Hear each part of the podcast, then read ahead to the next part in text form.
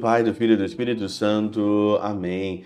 Olá, meus queridos amigos, meus queridos irmãos, nos encontramos mais uma vez aqui no nosso Teós, Viva de Coriés, o Percoro Maria, nesta terça-feira, né? Hoje aí, dia 10, dia 10 de janeiro de 2023, nessa terça-feira aí do nosso tempo comum, começando o tempo comum, começando aí o ano ímpar, né? Depois da festa do batismo do Senhor. E hoje é, seria muito oportuno eu começar então o Teós agradecendo, né? Agradecendo você que ajuda aqui com o seu pouco, com o seu bem material, você também que ajuda espiritualmente, rezando pelo Teós, e você que compartilha todos os nossos vídeos, todos os nossos projetos ao longo aí de todo esse tempo.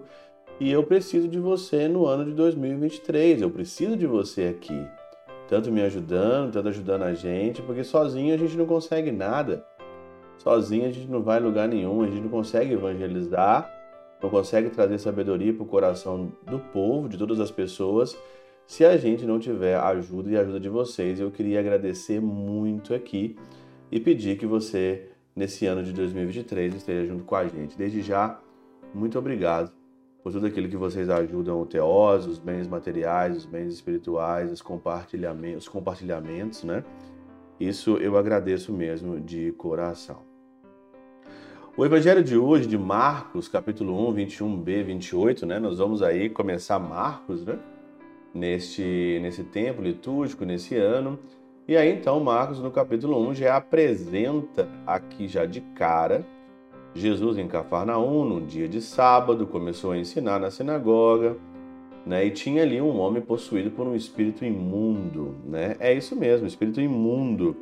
Diz aqui a Catena Áurea, né? Possesso de um espírito imundo. Aqui no, na nossa tradução mesmo de, do português, é o espírito mal, o espírito aqui imundo, né? Interessante que o pseudo Crisóstomo ele já vai dizendo, né? O que é esse espírito imundo, né?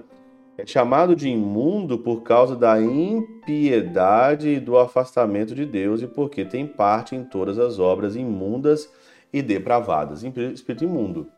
Eu já digo para você, talvez você está sendo um espírito imundo, né?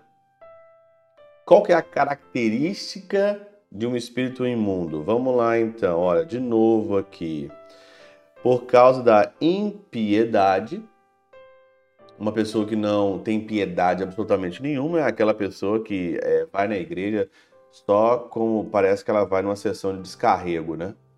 Ela vai na missa porque tem que cumprir ali então o ofício, bater o cartão, porque durante a semana vive igual um porco, vive totalmente depravado, não lembra de Deus em nenhum momento. Domingo parece que vem uma áurea, vem alguma coisa, sei lá, totalmente afastamento de Deus.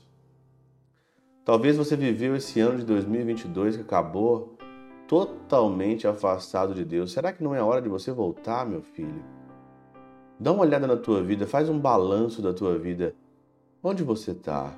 Teve algum lucro? Você teve algum lucro com esse afastamento de Deus? Você teve algum lucro com os prazeres do mundo, né? Obras impuras e depravadas aqui, mais uma característica do espírito imundo. Você teve alguma vantagem? Quais são as vantagens? Quais são as vantagens que eu comer, que eu beber, que eu se divertir? Quais são as, vanta as vantagens, se não são vanta vantagens momentâneas? Quando o teu coração e a tua alma querem vantagens eternas, quando o seu coração e a tua alma têm ânsia ou têm desejos de algo que é eterno, só aquilo que é eterno pode preencher a nossa alma. Aquilo que é imundo não pode preencher a nossa alma nunca. E eu pergunto para você, o que você está fazendo nesse momento? O que você tem nesse momento?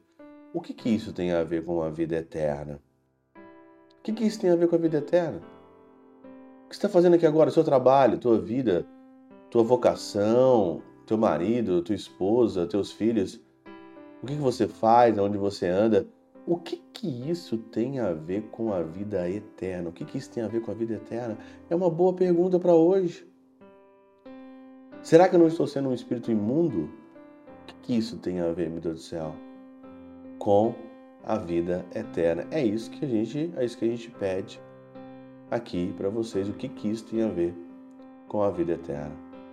Pela intercessão de São Chabel de Magluf, São Padre Pio de Peltrautina e Santa Teresinha do Menino Jesus e o doce coração de Maria, Deus Todo-Poderoso vos abençoe. Pai, Filho e Espírito Santo, desça sobre vós e convosco permaneça para sempre.